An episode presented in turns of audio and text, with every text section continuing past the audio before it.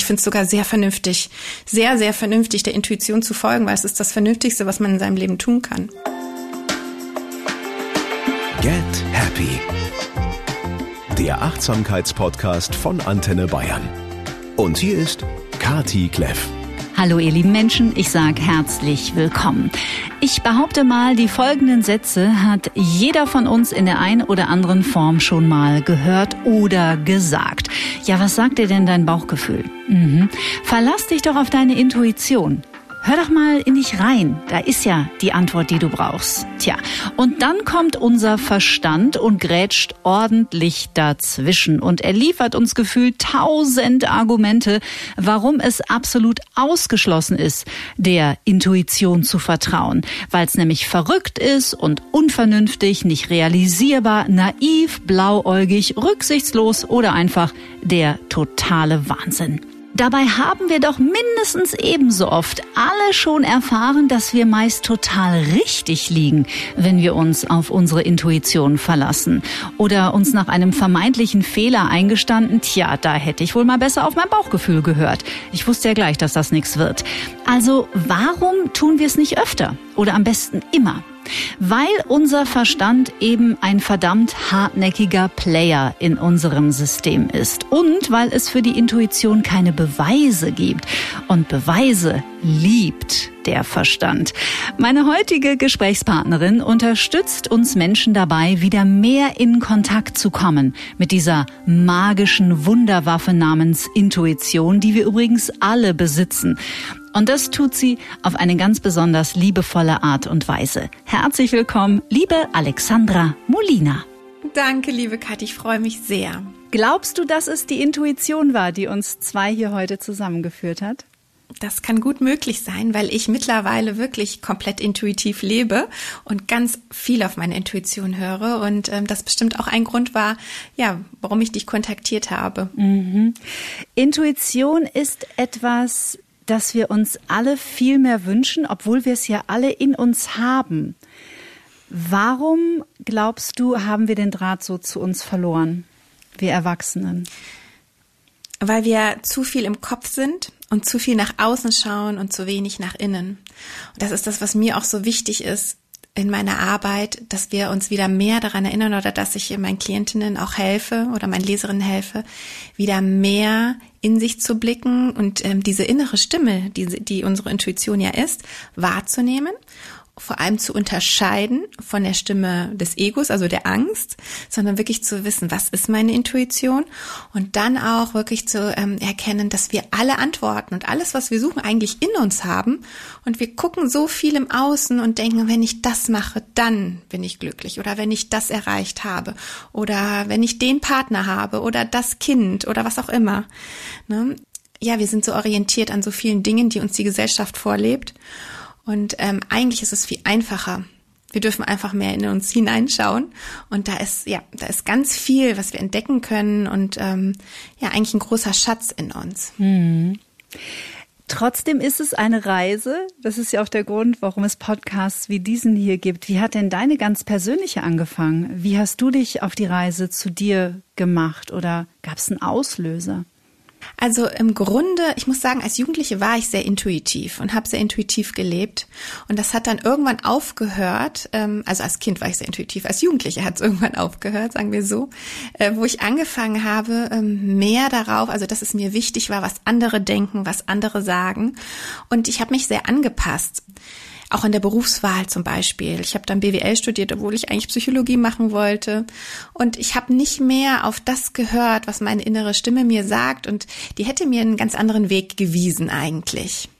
Und dann ist es auch so, dass ich dann auch im privaten Bereich nicht mehr so auf meine innere Stimme gehört habe. Also mhm. sowohl im beruflichen als auch im privaten. Und ja, ich habe auch eine Scheidung hinter mir äh, schon. Ähm, und ich habe halt auch einiges erlebt, wo ich gemerkt habe, okay, es geht so nicht weiter. Ich muss wieder mehr auf meine innere Stimme hören.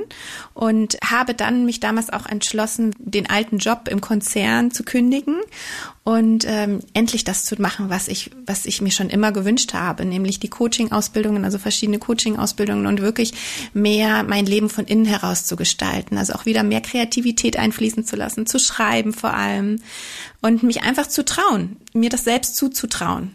Und du hast wunderschöne Bücher geschrieben. Soulfulness, dann dein neues Buch für Kinder, die ja noch viel mehr mit sich verbunden sind, viel mehr mit sich in Verbindung stehen und auch viel mehr auf diese Intuition zurückgreifen und auch ganz intuitiv leben, oder? Ja, total. Also als Kind sind wir noch komplett verbunden. Also man kann sich das so vorstellen, wir werden geboren und man sieht das ja bei kleinen Babys, die strahlen ja so richtig, ne? Die sind noch so ganz verbunden. Ich glaube, anfangs nehmen die sich ja auch noch gar nicht so getrennt wahr, ne? Die, die, das geschieht ja erst etwas später. Und ja, aber ähm, es ist nun mal so, dass wir dann im Laufe der Zeit eben vielleicht lernen, Gefühle zu unterdrücken vielleicht ähm, ja Angst vor Dingen bekommen oder uns Sorgen machen. Ähm, die Kinder, also was so eigentlich in uns gar nicht angelegt ist, aber was eben von außen uns suggeriert wird, ne? einfach im Laufe unserer Sozialisation. Und dann ist es so, dass wir verlernen, ähm, diese innere Stimme zu hören, weil die so überdeckelt wird von diesen unterdrückten Gefühlen. Also, aber im Kern ist sie immer vorhanden sie ist da. Man kann das wieder ähm, lösen sozusagen, indem man wieder lernt, freier zu fühlen. Und ja, als Kind hat man eben diese Möglichkeit oder diese Fähigkeit noch und deshalb ist es eigentlich ein Wiederlernen oder ein Wiedererkennen für die Erwachsenen, weil wir konnten es alle schon einmal. Mhm. Es ist so verrückt, als du das gerade erzählt hast mit deinem BWL-Studium. Da kam sofort der Begriff Vernunft in meinen Kopf wie wir so alle geprägt wurden auf, ja, machst aber was Vernünftiges, oder? Oder wie viele Künstler ja. ich kenne, die in ihrem Leben so oft die Frage beantworten mussten, aha, du bist Musiker. Und was machst du sonst? Also wovon lebst du? das ist total, total crazy. Ja, schade. Ja, genau. Also es ist wichtig, in unserer Gesellschaft etwas Vernünftiges äh, zu tun und etwas, was Sinn macht. Aber ich denke, ist es nicht viel sinnvoller, wirklich mal ähm, ja dem zu folgen, was einen selbst glücklich macht. Also was ist denn sinnvoll im Leben? Ist es wirklich das, äh, was vorgelebt wird? Äh, dieses, sag ich mal, dieses perfekte nach außen, dass alle das ganz toll finden, was ich jetzt beruflich mache und dass ich ganz viel Geld verdiene und einen Status habe? Oder ist es sinnvoller für mein Leben? Also ist es mein Lebenssinn, wirklich mal in mich zu hören und zu gucken, was möchte ich denn? Was macht mich denn glücklich? Ist es überhaupt diese ganze Fassade? Wahrscheinlich nicht, weil ein Leben, was nach außen gut aussieht, kann nach innen sehr, sehr traurig sein. Sondern eher, für mich ist der Sinn des Lebens eher zu erkennen, was ich lernen soll, also auch durch das, was ich erlebt habe. Ne? Also auch zu, also das, was ich auch erlebt habe, war auch gut. Also ich habe viel daraus für mich mitgenommen und auch meine Intuition wieder entdeckt.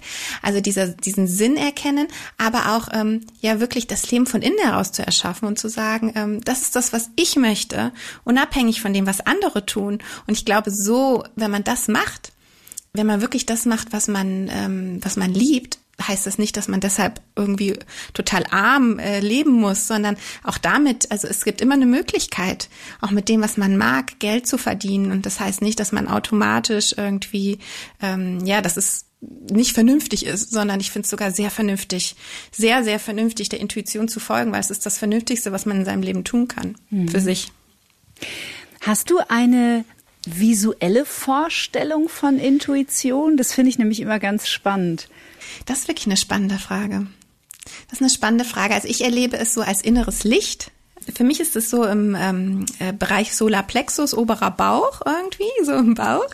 Aber das ist mehr für mich als das Bauchgefühl, ne? muss man auch sagen. Intuition ist mehr für mich. Intuition ist für mich wirklich so ein richtiges inneres Wissen, wie so eine innere Weisheit. Und ja, wie so ein strahlendes Licht oder eine Sonne kann man sich das vorstellen. So. Und wenn man der Raum gibt, dann sind, das sind genau die Leute, die von innen heraus strahlen, glaube ich. Also ähm, wenn man irgendwie Leute sieht, wo man denkt, oh, die ruhen in sich, die strahlen von innen heraus, die sind verbunden mit ihrer Intuition, mit der Stimme ihrer Seele, kann man auch sagen. Also die leben wirklich ähm, im Einklang und sind in sich dann gefestigt und getragen. Du siehst es jetzt nicht, aber ich habe eine Gänsehaut am ganzen Körper, weil weißt du, was das Verrückte ist? Ich habe genau dasselbe Bild. Ja, oh, wie schön. Und, es ist auch derselbe Bereich im Körper, nämlich dieser Solarplexus-Bereich, also praktisch so unteres Brustbein. Und ich habe mir das immer vorgestellt, auch wie so eine leuchtende Kugel oder wie so eine Sonne.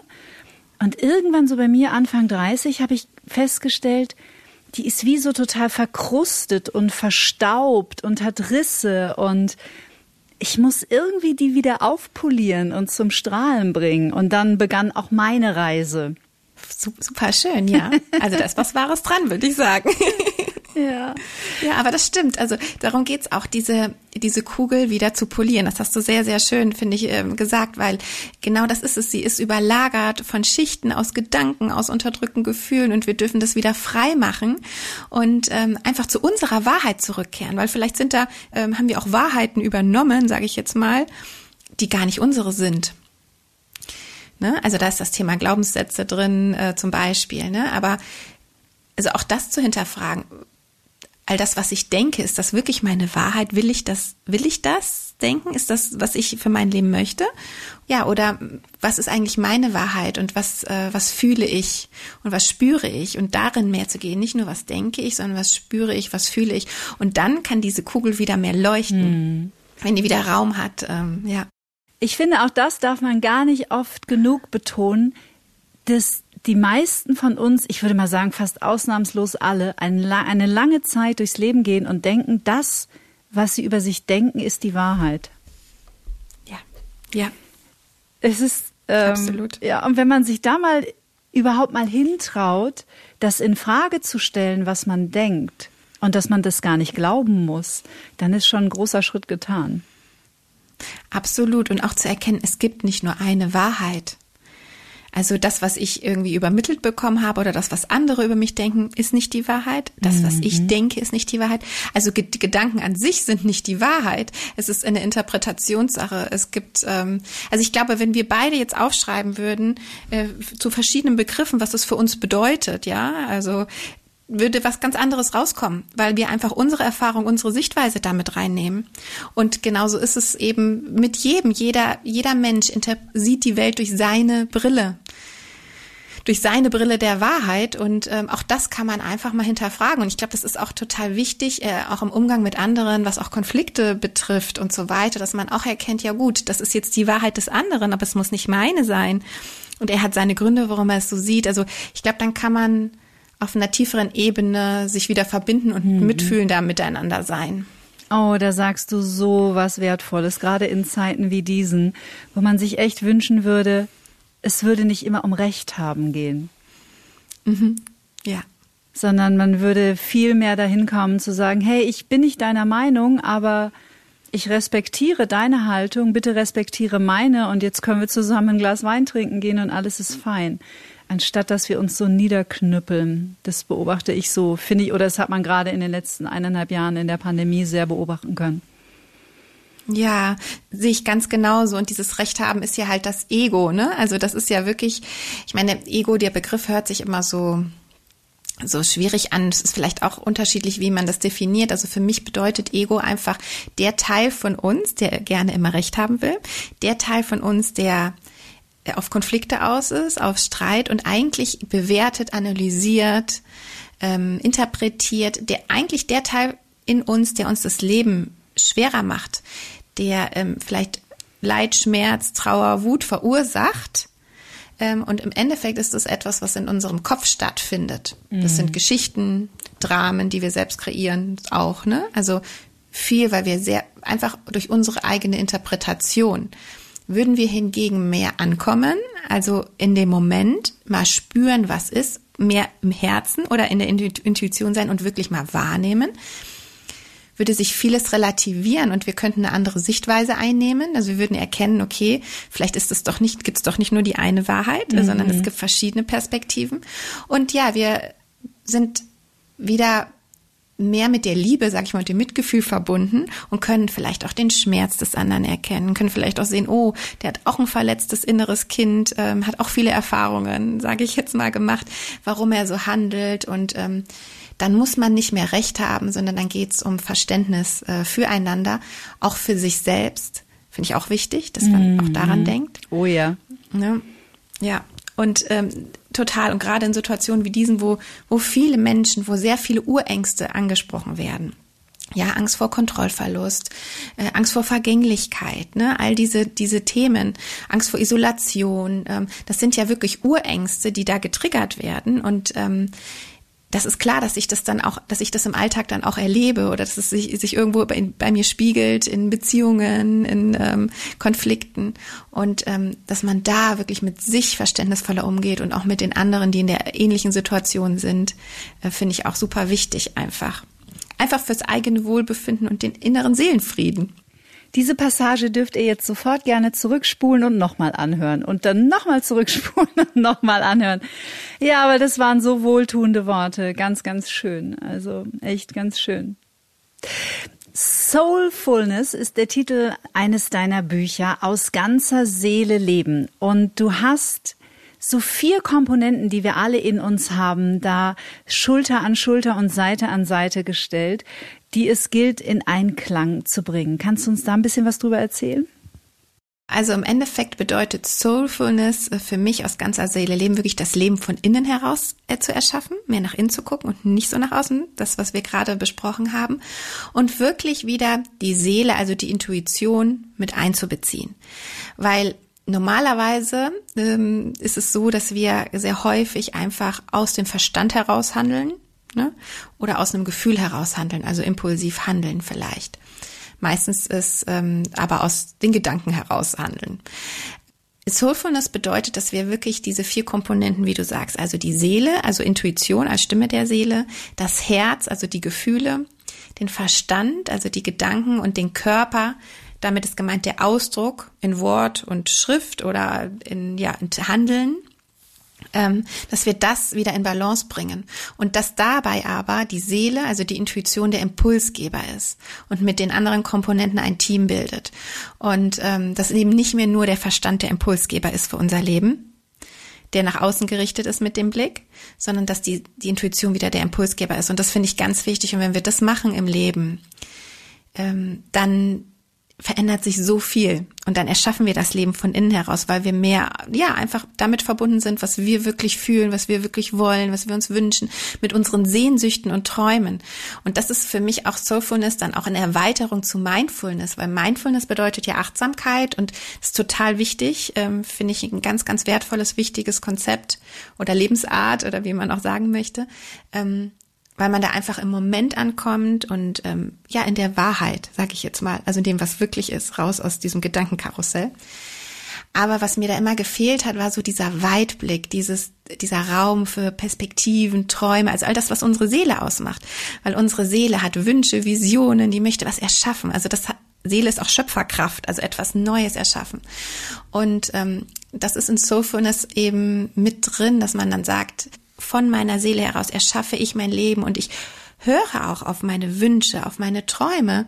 Ich höre auch ähm, wirklich genau hin und erschaffe das aber im Team, mit meinen Gefühlen, mit meinem Verstand, also Intelligenz und Intuition als Freunde, sage ich jetzt mal, so dass es auch wirklich vernünftig ist und Hand und Fuß hat, ne? Dass es nicht eine impulsive Handlung ist. Was ist denn deine Definition vom Unterschied zwischen Impulsivität und Intuition? Das finde ich nämlich super wichtig. Ähm, also Impulsivität bedeutet für mich wirklich direkt, also ein Gefühl zu haben und dann zu handeln. Mhm. Ne? Also zum Beispiel, ich bin wütend und schlage zu.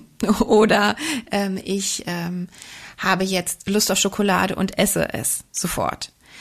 Meine Intention, meinen Job zu kündigen damals, kam jetzt nicht aus einem impulsiven Gedanken heraus oder einem impulsiven Gefühl heraus, sondern ich habe mir da schon länger Gedanken drüber gemacht. Also es war jetzt nicht eine Entscheidung von heute auf morgen, sondern natürlich habe ich abgewegt und es waren natürlich viele Ängste in mir. Ne? Wie soll ich finanz also finanzielle Sorgen, wie soll ich das schaffen? Und es gibt schon so viele Coaches und überhaupt, ne, warum ich? All diese Selbstzweifel, die dann ganz oft kommen, wenn wir unsere Träume verfolgen wollen, weil das ist es genau. Unser Ego kommt da leider rein und sagt, mm -mm, du bist nicht gut genug. Da, da kommen diese Ängste nochmal extra hoch, damit wir sie uns ansehen. Aber ich habe dennoch trotz dieser Ängste auf diese innere Stimme gehört, die gesagt hat, nein, aber das ist das, was du dir wünschst und das gibt einen Weg, vertraue. Also es war wirklich so dieses Gefühl, vertraue. Also ich habe das auch immer so gehört als Stimme, vertraue. Und ähm, das ist dann für mich eine intuitive Handlung. Die ist nicht impulsiv, einfach mhm. so von mhm. heute auf morgen, mein Chef ärgert mich, ich kündige jetzt, sondern es ist eine Handlung, die wirklich von innen heraus kommt ähm, mit einer Tiefe. Ich weiß nicht, ob mhm. du verstehst, was ich meine. Total, total. Ich glaube auch tatsächlich, dass Geduld und äh, Zeit da eine Rolle spielen dürfen bei Intuition. Ja. Auch Intuition darf auch überprüft werden. Also ist es, ah, da kommt ein, ein, ein Gefühl hoch oder eine, ein intuitives Gefühl oder auch ein intuitiver Gedanke. Und dann darf der mal ein paar Tage oder Wochen oder auch Monate reifen und dann darf man ihn überprüfen, ob er noch da ist. Und ja. Impulsivität ist ja eher so, du bist ja ein cooler Typ, komm, wir fliegen nach Vegas und heiraten. Ja. Kann ja, gut genau. gehen, muss es aber nicht. ja. Ja, genau, gibt zwei ne? Möglichkeiten, ist richtig, ja. Und das finde ich in sich ja, zu überprüfen ist super wichtig, weil sonst verwechselt man Intuition mit Impulsivität und dann kommt es häufig zu so ja. Kollateralschäden oder Kamikaze-Moves, die einen echt ein ja. bisschen in Schwierigkeiten bringen können. Finde ich auch. Und ich finde es auch wichtig, Intuition von Herz zu entscheiden, weil man sagt ja auch oft, folge deinem Herzen und das finde ich auch wichtig, das sage ich auch äh, oft. Aber ich meine damit eigentlich, folge dem, was du dir wirklich wünschst und fühlst. Äh, weil für mich jetzt Herz im Begriff von Soulfulness eigentlich Gefühle bedeutet. Ne? Also die Gefühle, die, die da sind, die wir vielleicht gerne verdrängen und wegdrängen. Mhm. Also auch da, weil sonst ist es wieder schnell impulsiv, wenn wir mhm. nur nach den Gefühlen handeln. Und Intuition ist wirklich tiefer. Es ist so ein inneres Wissen. Es ist auch etwas, was uns vielleicht immer wieder begegnet. Also ich habe es zum Beispiel gemerkt, ähm, äh, was mein Weg ist. Erstmal habe ich mich immer wieder für solche Themen interessiert. Ich bin automatisch zu den Büchern in der Bibliothek gegangen obwohl ich eigentlich BWL-Bücher lesen sollte. ich ähm, habe äh, ich hab die Leute wahnsinnig toll gefunden, die diesen Weg gehen. Also es war wirklich so, wenn ich dann eine Psychologin oder einen Coach getroffen habe, die genau auch Bücher geschrieben hat, also die das macht, was ich jetzt heute mache. Ich fand ich so toll. Ich habe das so bewundert. Das war für mich irgendwie so, oh ja, das würde ich auch gerne machen. Also es war wirklich so dieses Gefühl, boah, toll, das würde ich gerne machen. Und das immer wieder. Und das ist so, also das Leben gibt dir so viele Zeichen mhm. äh, zu dem, was du immer wieder machen möchtest. Und da darfst du ähm, hinhören. Und deshalb hast du recht mit Geduld und Zeit. Und ähm, ja, man darf da einfach ähm, mehr hinspüren, was es wirklich ist. Mhm. Du arbeitest viel auch mit Klientinnen und Klienten. Nach deiner Erfahrung, wovor haben wir meistens Angst? Die Angst, die Kontrolle zu verlieren mhm.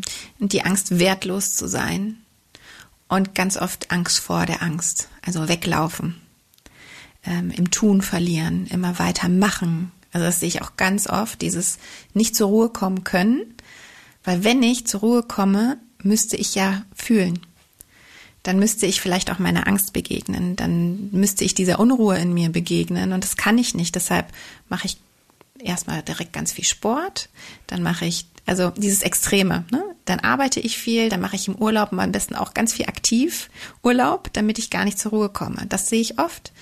Ähm, aber auch so dieses Thema, was bei Frauen auch oft ist, was ich ähm, auch hatte, also dieses es anderen recht machen wollen und dieses Leben nach außen leben und nicht nach und nicht von innen heraus. Also dieses Image, diese Identifikation mit dem Image wo es eigentlich darum geht, auch zu erkennen, also da liegt eine große Angst vor Wertlosigkeit dahinter, dass man das Gefühl hat, ähm, wenn erst wenn ich dieses oder jenes tue, bin ich wertvoll. Oder erst wenn andere sehen, wie erfolgreich ich bin, bin ich wertvoll.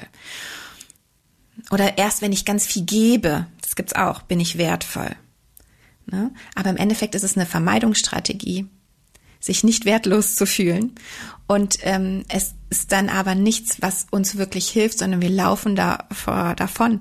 Es würde viel mehr helfen, diese Wertlosigkeit mal anzuschauen, mal zu fühlen, mal die Wurzel zu lösen mit Arbeit mit dem inneren Kind zum Beispiel, ne? Und diese emotionalen Blockaden zu lösen und dann sich davon, sage ich mal, das zu befreien, also es anzunehmen, um sich davon zu befreien, ist viel sinnvoller, als immer wieder davor wegzulaufen, was wir automatisch tun mit diesen Vermeidungsstrategien. Genauso beim Thema Kontrollverlust auch sehr, sehr häufig. Also viele Menschen verlieren sich eben darin, immer die Kontrolle halten zu wollen. Es kann sich auf den Körper auswirken mit Diäten, mit diesem Gesundheitswahn, sage ich schon mal fast. Also wo man auch nicht in sich hört und sagt, was tut meinem Körper gut, sondern wo man nach außen ganz viel hört und schaut, was sagen andere, was machen andere, was ist alles äh, gesund und wichtig für mich. Also in meiner Arbeit, äh, mir ist es wichtig, meine Klientinnen wieder dazu be zu befähigen, erstmal keine, ähm, keine Angst vor den Gefühlen zu haben oder vor diesen Ängsten, keine Angst davor zu haben, sondern zu erkennen, Angst und ähm, ist auch ein Gefühl, was da sein darf, was sogar wertvoll ist, weil es will uns etwas sagen. Ja, es hat auch eine Bedeutung, gerade wenn es öfters kommt, da darf man hinschauen.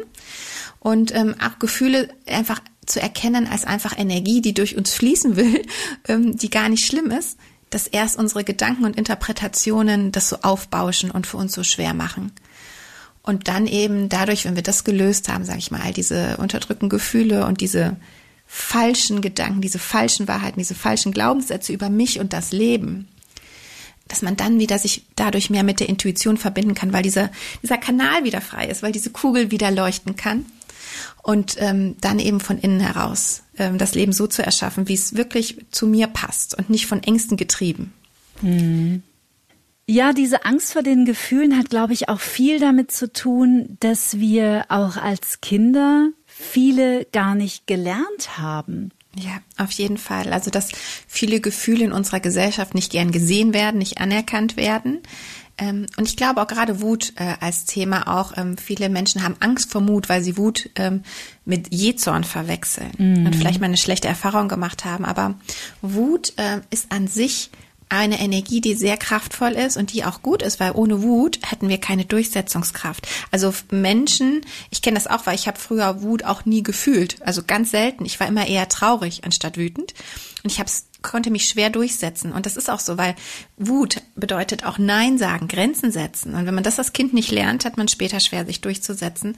Und ähm, deshalb ist es mir auch wichtig, auch in der Arbeit mit Kindern und auch im Kinderbuch auch den Kindern zu sagen, alle deine Gefühle sind okay du bist okay, so wie du bist. Ne? Mhm. Also ganz wichtig. Ähm, und auch so, ja, so kleine Tipps mit an die Hand zu geben, wie sie mit starken Gefühlen umgehen können. Gerade wenn sie es vielleicht von den Erwachsenen anders lernen. Und ähm, äh, ich glaube, dass das auch manchmal eine schöne Erinnerung für die Mütter dann wieder ist. Ach ja, stimmt, es ist okay. Mhm. Und es darf da sein. Und es heißt nicht, dass ich andere anschreien soll, sondern es heißt einfach, dass ich diese Wut in mir fühlen darf und ähm, mir so vorstellen kann, dass die dann einfach, als wenn die so abfließt, ne? also fühlen und dann abfließen lassen. Mhm. Also so, so gehe ich, finde ich das Fühlen eigentlich immer sehr wirkungsvoll, wenn man es mhm. einfach sich annimmt und vorstellt, dass es da ist und dann einfach abfließen lässt, mhm. im Raum gibt. Arbeitest du mit deinen Klientinnen, wenn es darum geht, Gefühlen zu begegnen, auch viel mit Visualisierung, weil häufig ist ja so ein Game Changer, wenn wir kapieren, das, was ich fühle oder das, was ich denke, das bin gar nicht ich in Gänze, sondern es ist nur ein Teil von mir und ich kann mich von diesem Teil distanzieren und ihn betrachten. Wie, wie gehst du davor? Wie erklärst du das deinen Klientinnen? Ja, ja, auf jeden Fall. Ich finde, das ist eine sehr, sehr hilfreiche und wirksame Methode, wirklich das Gefühl mal sich anzusehen und zu sagen, welche Form hat es? Welche Farbe hat es?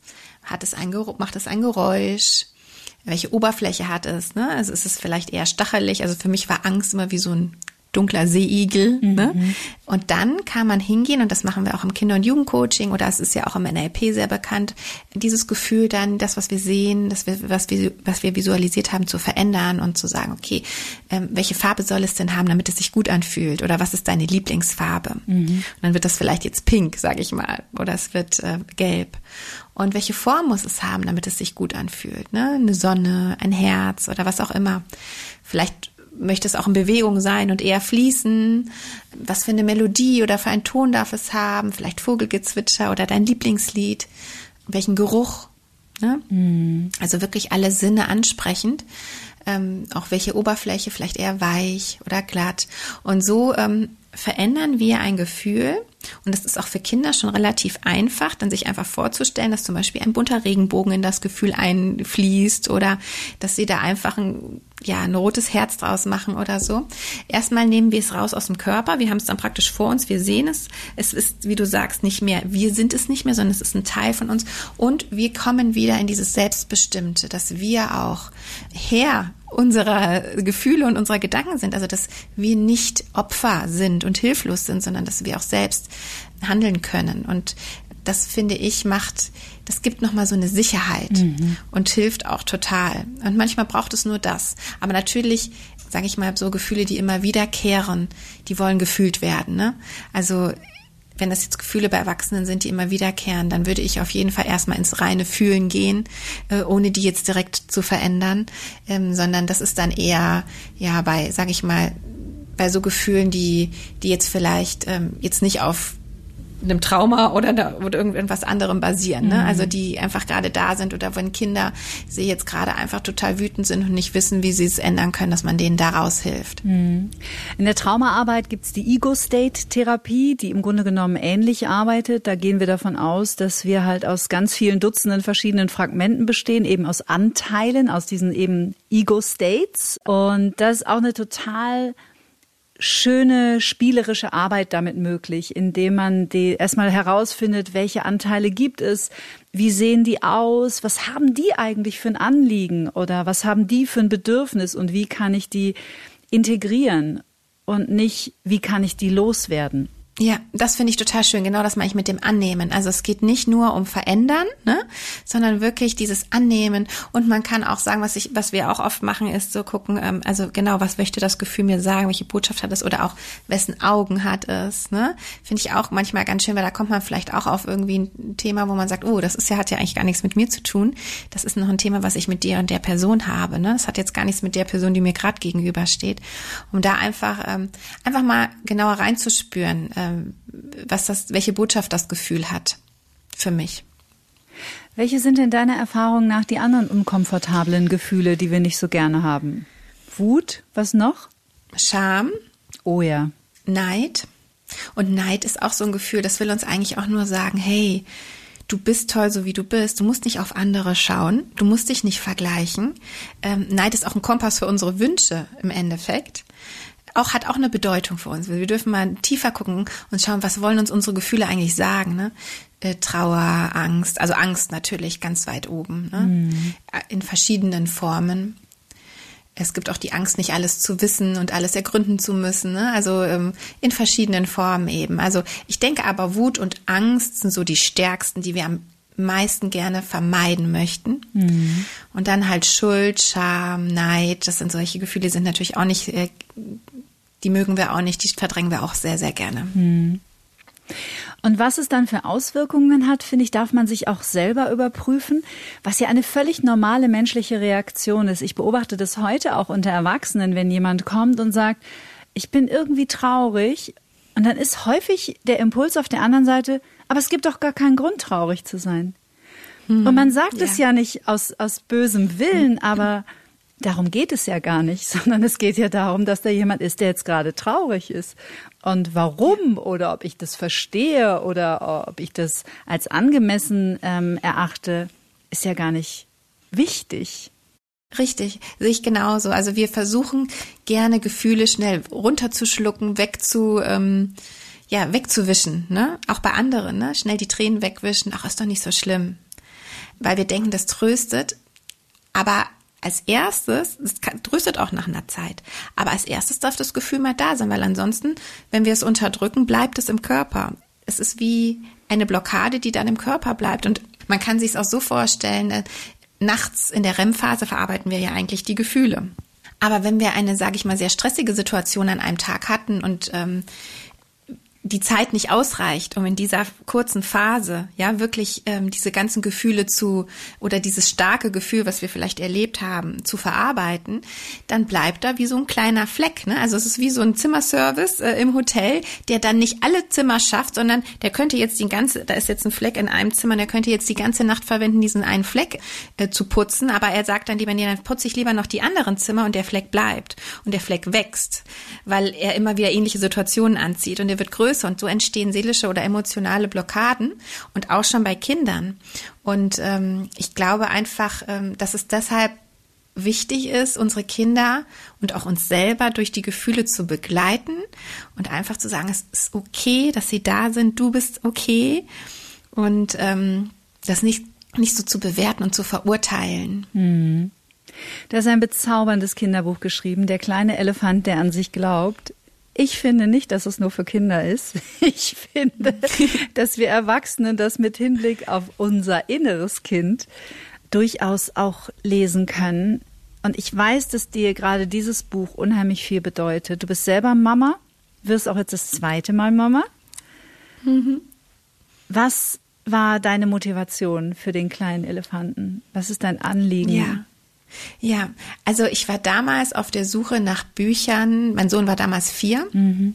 Auf, äh, auf der Suche nach Büchern, die wirklich auch diese Themen, also die positiv mit diesen Themen, die mir auch wichtig sind, umgehen. Also das heißt, positiv mit Gefühlen umgehen, auch bestärkende Glaubenssätze vermitteln und ja, einfach auch so ein gewisses, äh, so einen bewussteren Umgang?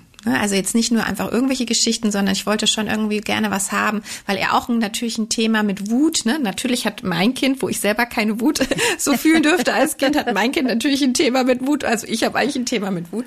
So. Und ich wollte das natürlich gerne, das ähm, auch in dem, was ich vorlese, unterstützen, weil gerade durchs Vorlesen beeinflussen wir sehr stark das Unterbewusstsein, auch bei schon bei den jungen Kindern. Ne?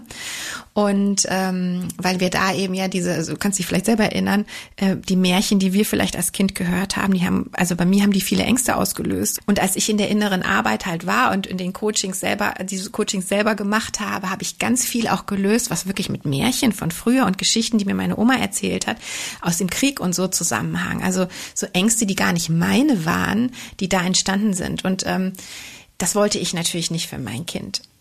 Deshalb habe ich da Bücher gesucht und wenige gefunden. Und dann habe ich mir einfach selbst äh, gesagt, dann schreibe ich jetzt selber was, weil ich auch Kinder- und Jugendcoach bin. Ähm, hatte ich da auch so ein paar Ideen und dann habe ich das geschrieben, die verschiedenen Geschichten. Und ich muss sagen, du hast recht, ich habe es auch für mein inneres Kind geschrieben. Genau aus diesem Grund heraus, weil ich mir damals auch lieber solche Geschichten gewünscht hätte, als irgendwie diese Märchen von den Gebrüder Grimm, die teilweise echt ähm, grausam waren, die meine Oma mir vorgelesen hat.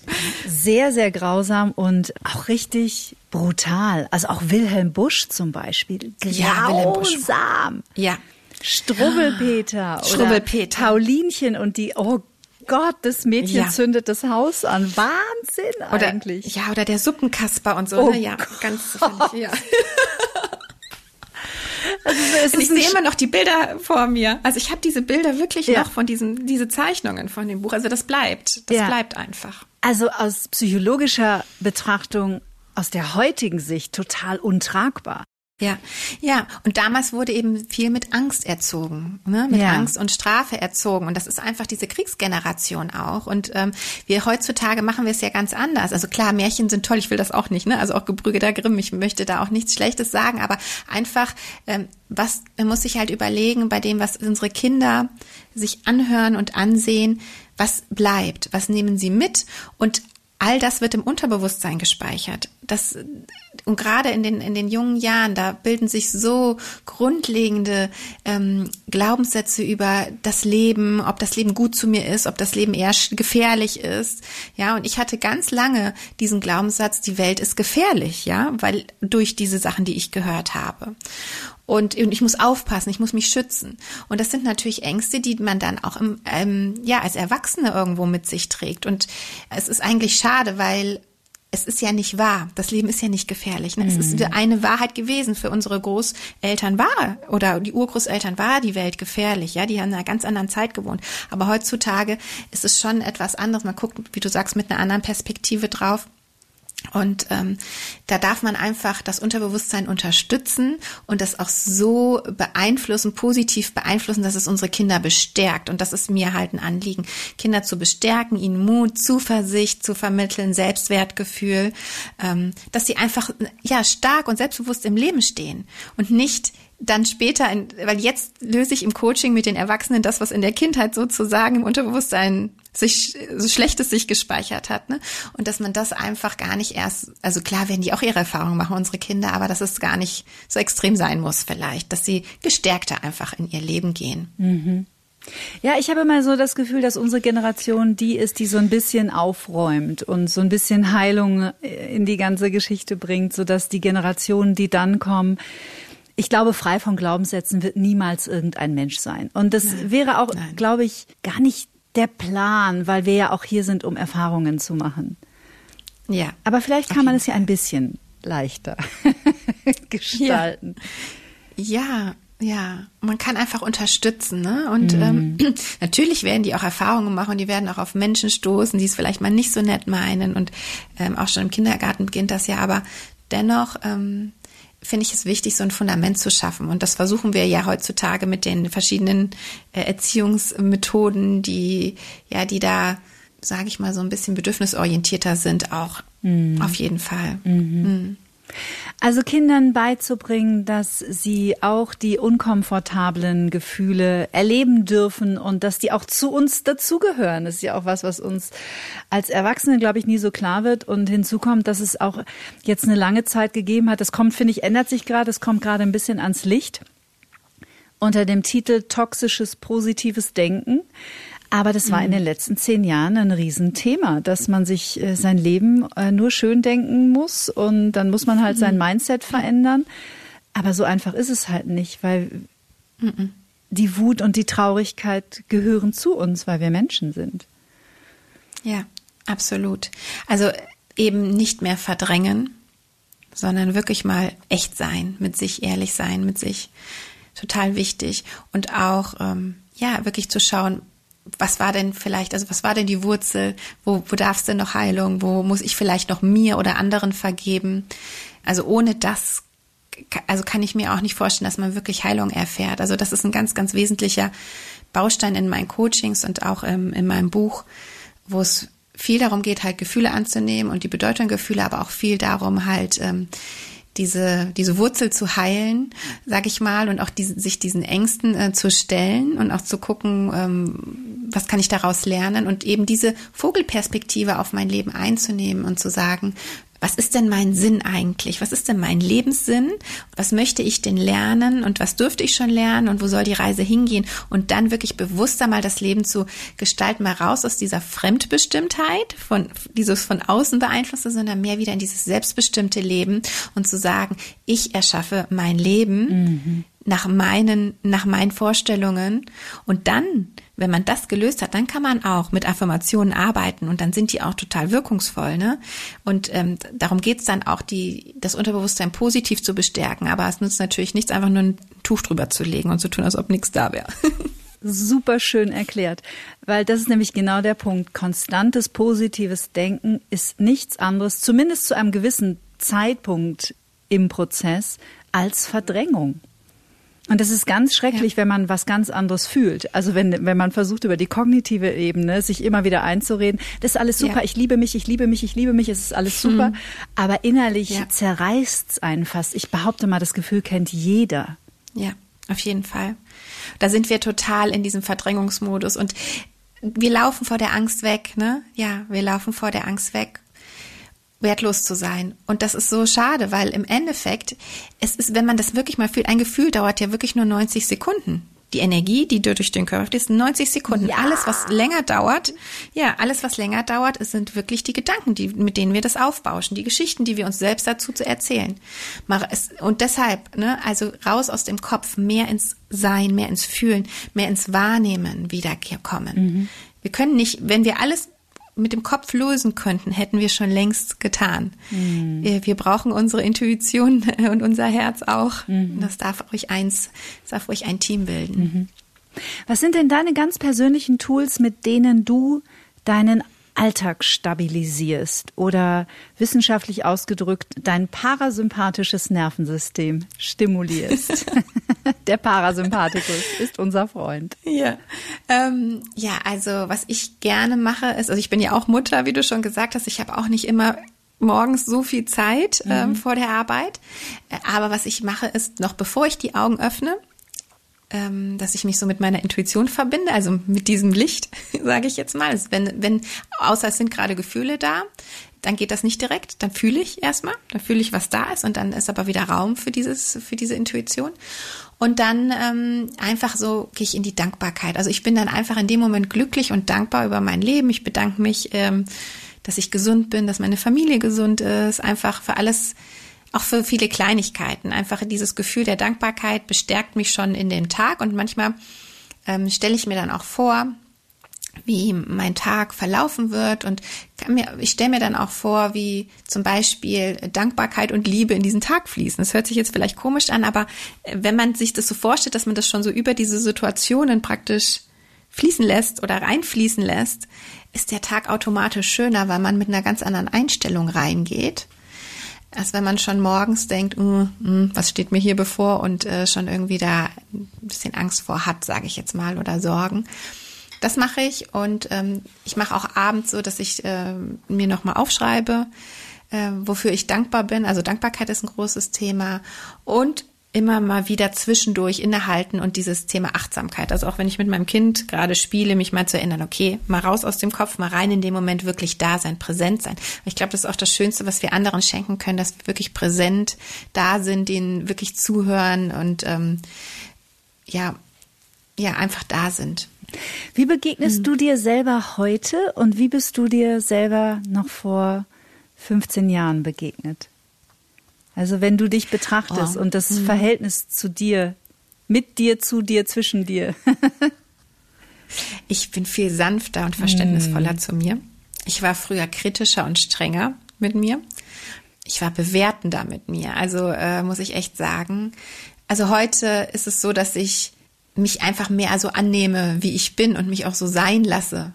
Ja, also natürlich äh, mache ich ja auch meine Persönlichkeitsentwicklung und äh, will auch weiter lernen und mich weiterentwickeln. Aber es geht weniger darum, ähm, jetzt etwas bei mir abzustellen oder etwas, was ich nicht mag, irgendwie ähm, zu kritisieren und wegzuschließen oder so, sondern eher darum, ähm, mich immer mehr mit dem, was ich wirklich bin, zu verbinden.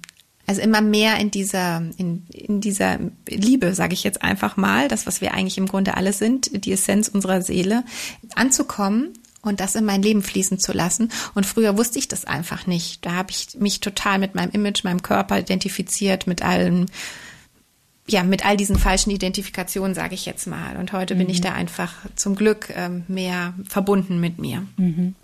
Begegnen dir in deiner Arbeit Menschen, die sagen, ja, aber ich bin ja schon 50 oder Mitte 50 oder älter. Es jetzt, es lohnt nicht mehr. Jetzt ist eh egal.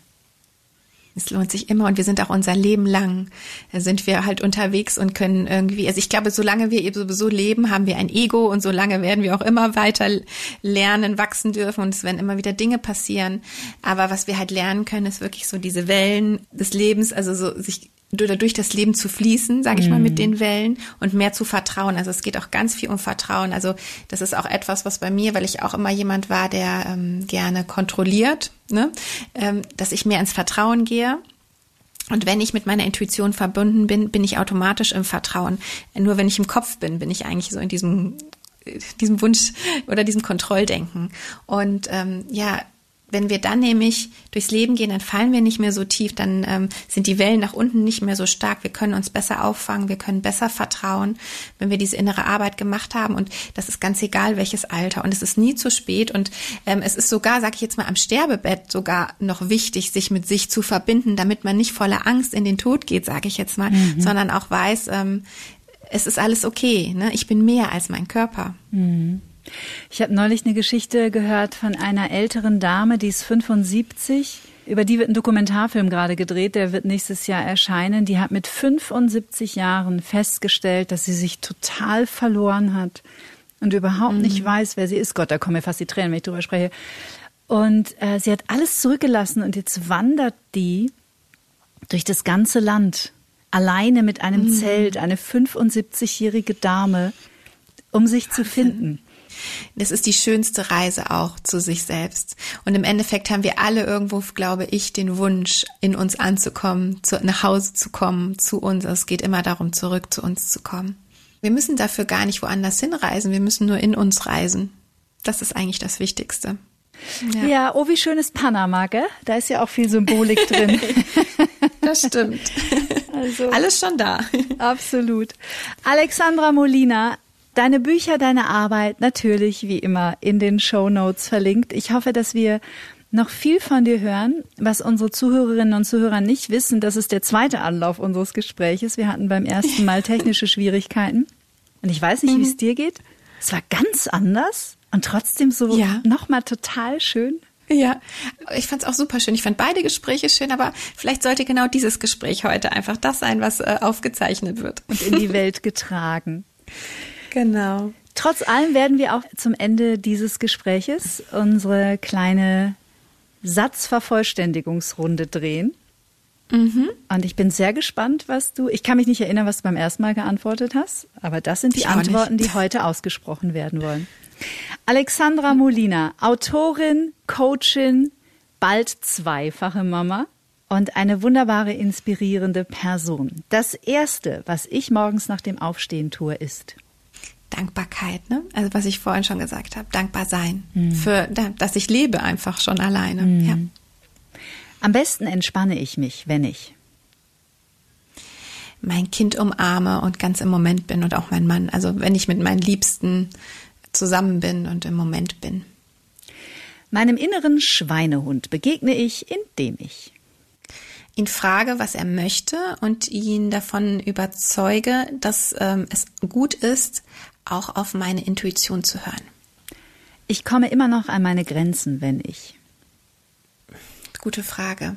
Ähm, ich komme immer noch an meine Grenzen, wenn ich versuche, zu viel zu kontrollieren oder auch andere zu schützen und äh, wo ich eigentlich ins Vertrauen gehen darf. Bevor ich schlafen gehe, verbinde ich mich mit meiner Intuition, mit diesem inneren Licht und bin einfach dankbar, dass ich ja, dieses Leben leben darf und ähm, freue mich auf alles, was noch kommt. Als ich 20 war, dachte ich. Dachte ich, ich bin erst, ich bin nur wertvoll, wenn andere sehen, dass ich wertvoll bin. Also wenn andere es so empfinden und ich wusste nicht, dass dies, dass ich immer wertvoll bin und dass ich all das schon in mir trage und nichts tun muss oder nichts sein muss. Ja. Das beantwortet fast den nächsten Satz, nämlich ich wünschte manchmal, ich hätte vorher gewusst, dass dass ich und wir alle Liebe sind und immer wertvoll sind, egal was wir tun und egal was andere sagen. Was diese Welt dringend braucht, ist mehr Mitgefühl und Verständnis füreinander und für sich selbst. Mhm. Beide Seiten. Mhm. Achtsamkeit bedeutet für mich. Wirklich im Moment ankommen und ähm, ehrlich mit mir zu sein und wahrzunehmen, was da ist. Und zum Schluss, Liebe ist. Liebe ist alles und Liebe heilt und Liebe, ja, ist für mich die stärkste und größte Kraft, die es gibt. Und unsere Essenz, also im Endeffekt die Essenz von dem, was wir sind. Hm. Alexandra Molina, ich danke dir sehr fürs Gespräch. Wir bleiben verbunden und äh, alles Gute für dich. Ich danke dir von Herzen, Kathi. War sehr, sehr schön, sich mit dir zu unterhalten, wie immer. Und an euch natürlich an dieser Stelle wieder von Herzen Danke fürs Lauschen, fürs Weiterempfehlen, fürs Teilen und natürlich auch für eure im besten Fall positive Bewertung bei iTunes. In 14 Tagen geht es hier weiter. Dann freue ich mich auf die fantastische Verena König. Verena wird uns erklären, was eigentlich im Körper passiert, wenn wir frisch verliebt sind und der andere reagiert nicht sofort auf eine WhatsApp. Ich glaube, den Stress kennt jeder. Die gute Nachricht vorab, das ist völlig normal. Es ist unserer Neurobiologie geschuldet und dem sogenannten Bindungssystem. Es gibt verschiedene Bindungsstile und wenn man das einmal für sich verstanden hat, dann begreift man auch, warum manche Situationen und manche Konstellationen mit anderen Partnern vielleicht eine ganz besondere Herausforderung darstellen. Und natürlich die gute Nachricht, auch dafür gibt es eine Lösung. Freut euch drauf, es wird super spannend spannend. Bis dahin bleibt wie immer zuversichtlich, neugierig und gesund. Bis dann. Get Happy. Der Achtsamkeitspodcast von Antenne Bayern.